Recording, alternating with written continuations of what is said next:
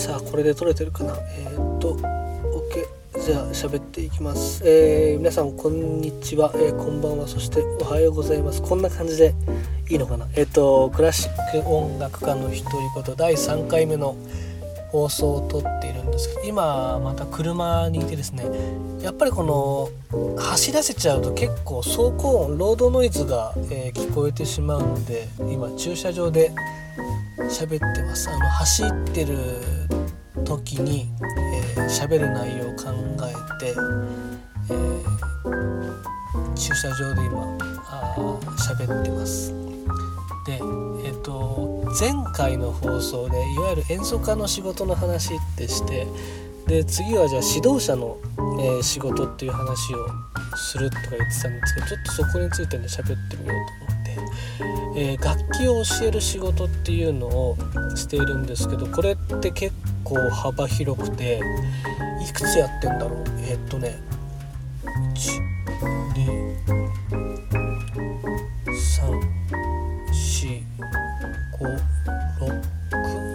1234567種類くらあるのかな？えー、っと本当に教える仕事ってめちゃくちゃ幅広いですよ。割とよく知られてるのだと音楽教室の先生ですよね。僕もちっちゃい頃になんかヤマハとか河合の教室にちょっと行ってた時があったんですけどもしかしたらこれ聞いてくださってる方々もどっかで、えー、音楽習ってたかもしれないですよね、えー、音楽教室で働いたりとかそれから、えーと、個人レッスンこれはもう僕の自宅でやってるようなレッスンですね、えー、自分の家とかあと出張レッスンっていうのもやってて、え生徒さんの家に行ったりとかえっ、ととスタジオとか公共の施設使ってやったりとかあとオンラインレッスンこれオンラインで、えーと、Zoom とか使ってですね方に住んでる方々と、えー、レッスンをする。これは去年始めました。この話もねあのオンラインなんだろう。僕ら音楽家ってその去年のコロナで仕事ほとんどなくなっちゃったんです。けどほぼ失業状態だったんですね。でその時にえーと、オフラインでの仕事ができなくなっちゃったから活動の場所オンラインに移そうってなったんですよ。でそこでオンラインレッスンっていうのを始めたんですけど大体みんな考えること同じでやっぱりオフラインがなくなったらオンラインなんですよ。でオンラインでレッスンをするってなった時にやっぱりみんなと同じことやっても埋もれちゃうなと思ってやっぱりこの本当にいろんな人がオンラインレッスン始めましたって言ってたのでで自分も実はねその1年前にオンラインレッスンやっててね全然うまくいかなかったんですよ人が集まんなくてでめちゃくちゃ考えてやってたんだけどだから同じ失敗してもしょうがないなと思ってオンラインレッスンに関してはめちゃくちゃ考えたんですね。でそこでえー、っとちょっとこう変わったスタイルのオンラインレッスンっていうのを始めたのでまた今後ねこの話をしていこうと思います。これ何かっていうと月額制回数自由っていうなんだろうな。オンラインでこうレッスンって1回のレッスンごとに、まあ、月謝というか、まあ、その謝礼っていうのを、まあ、お金をいただくんですよね。その音楽を教えて。じゃなくてえっとオンラインで僕とつながる権利を売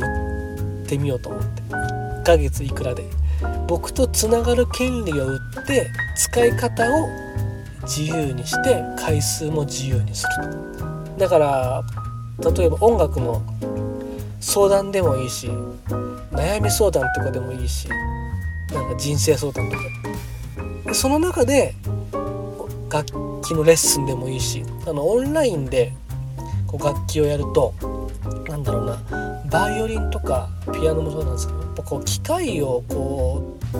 通した音が聞こえてくるから本来の楽器の音色っていうのとはちょっと違うんですよね。っていうと楽器を教える時に本来聞きたい音の響きとかそういったものが聞き取れないから伝えられることにちょっと限度があるんですよだからレッスンっていう形じゃなくてオンライン上でのコミュニケーションツールとしてオンラインレッスンをやろうかなと思って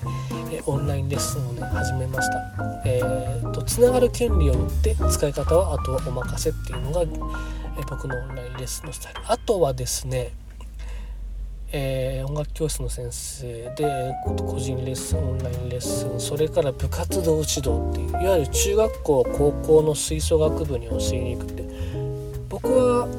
えー、教える仕事の割合としてはこれが一番実は多くて。いろんな中高生とこの青春の1ページを駆け抜けてます。本当にねいいっすよ。あの部活指導ってすごい楽しい仕事で。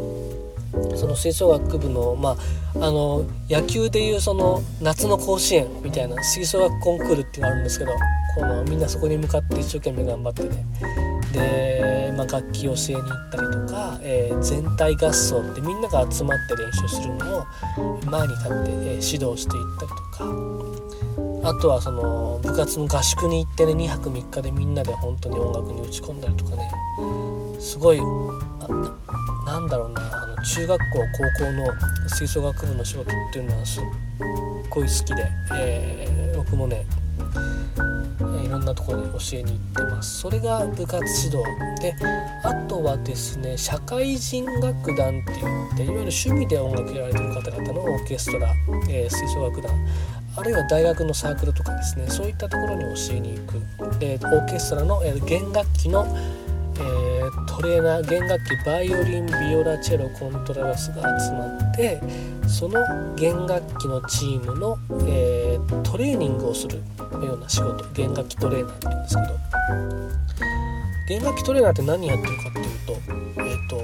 と、オーケストラっていうあるじゃないですか。いわゆるあの大きい人数であれをまとめるのが指揮者、えー、マエストロ。で、えー、マエストロがいてマエストロ音楽作りをしていくんですね。あののだめっていう千秋様とかのシュトレーゼマン的なポジションがその指揮者のマエストロです。で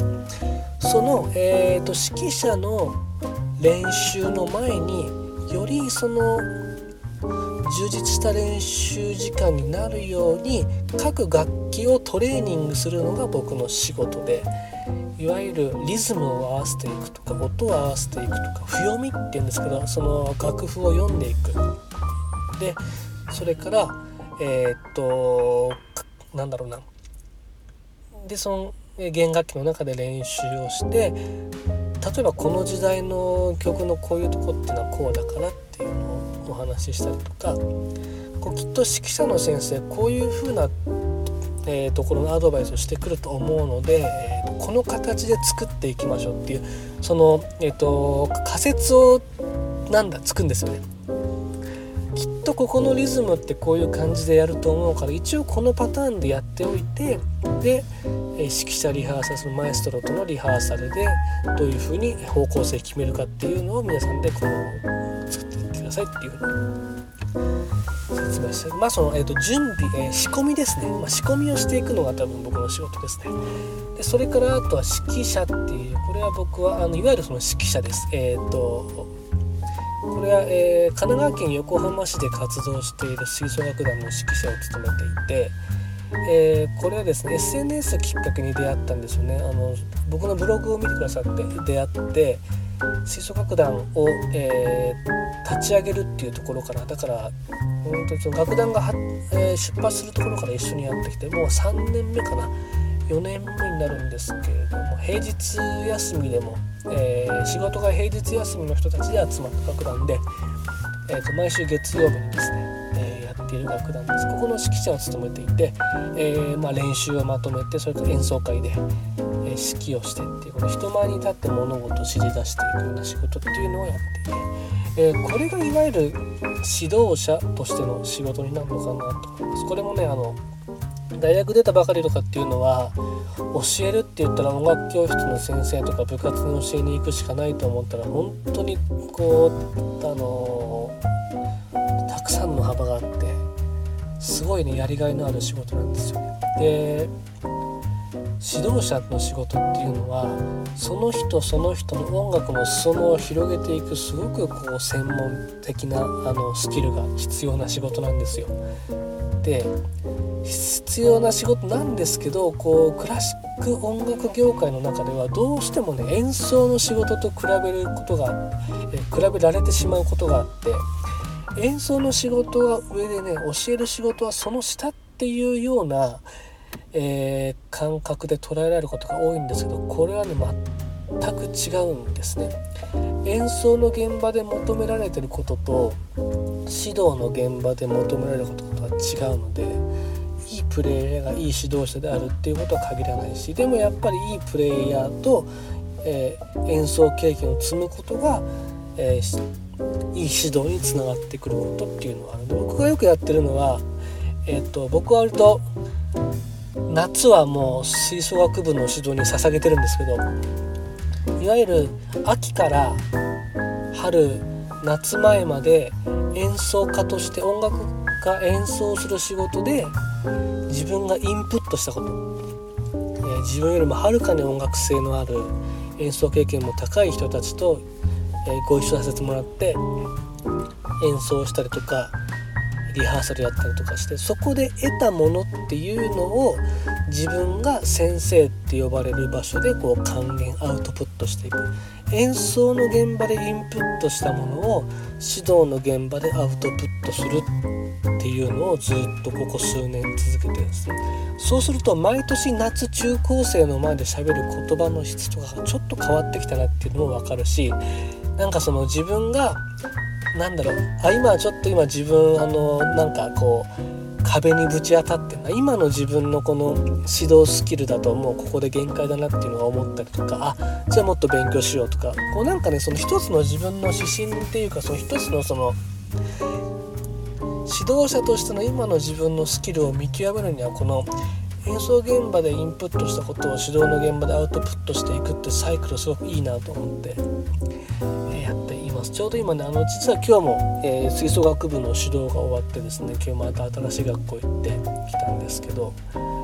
えっ、ー、とまだこれから夏に向けてね吹奏楽コンクール本当に、えー、青春の1ページを共に駆け抜けるような時間をねたくさん過ごしていけたらいいなと本当にいろんなドラマがあって、えー、いいですね吹奏楽指導っていうのは。ということで、えーと、これがいわゆる僕がやってる指導、えー、指導者としての顔というか、えー、仕事の話になるのかなという感じで本当に僕仕事すごく好きでなんかプライベートと仕事の境目がないみたいな感じですよね。良くも悪くもプライベートと仕事の境目がなくてもう常になんかそういったこと考えてるのでどうしてもね喋るとこういう話になっちゃうんですけどえー、っとまあ演奏活動したりとか、えー、音楽を教えて、えー、生活してますよっていうところでやっているんですけれどもそんな中でやってきたのが新型コロナウイルス。これが僕たちの生活を一変してしまいました。演奏の場所を失い、えー、指導する、え、場所もやっぱりその練習場所が閉まってしまったとか、えー、学校関係にやっぱその僕ら外部、部外者がなかなか入ることができないとかもちろんその、自分がウイルス持ってて移してしまうとまずいのでやっていうこととかが起きて僕ら音楽家っていうのは去年からですねいわゆる今まで持ってた仕事がどんどんどんどんなくなっていくんですよね。あのドラゴンクエストとかポケモンとかやっててレベルが上がってきたとこであの強制的にリセットボタンを押されて振り出しに戻っちゃった感じですねだから本当にもう来週収入あるか分かんないみたいな